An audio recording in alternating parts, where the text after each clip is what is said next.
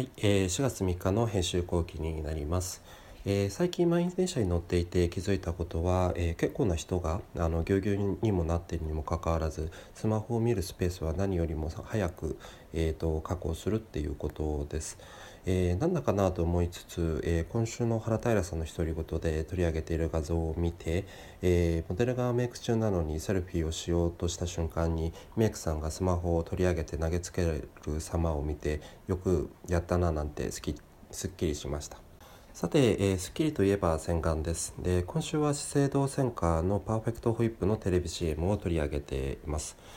でふと家に帰りたいなと思うことがあるようにあの家に帰ってきた時の何とも言えない安心感とか満たされる感じってあると思うんですね。でそういう瞬間を、まあ、ただいまお帰りと、まあ、帰ってきた時の口癖で切り取ったりですとか安心感ですとか満たされる感じを白眉で強めていたりさらには、まあ、洗顔した後の表情で明日への前向きな気持ちまで表現しているところが、まあ、すごいなと思いました。最後に広告業界の気になる情報から3つピックアップします。1つ目はアドギャングさんの Netflix の YouTube 展開です。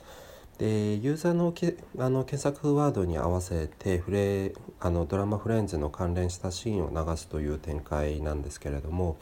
こういうふうに包括的に囲い込む方法もあるんだなと思いました。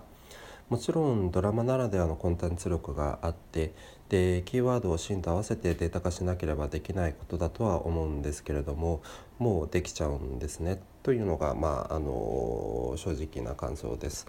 で2つ目が、えー、アドタイでラジオにアドネットワークを東京 FM が着手という記事です。でラジオはすごくトラディショナルなイメージがあるので、まあ、属性に合わせて、まあ、音声広告を出し分けるという試みは非常に新しいなと思いました。で3つ目はマーケジンで、えー、アンバサダーの発見分析コンタクトをワンストップで展開という記事です。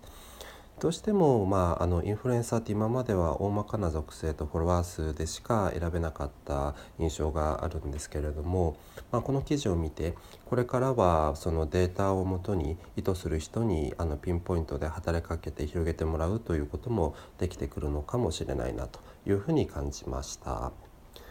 はい、以上が4月3日分の編集後期でした。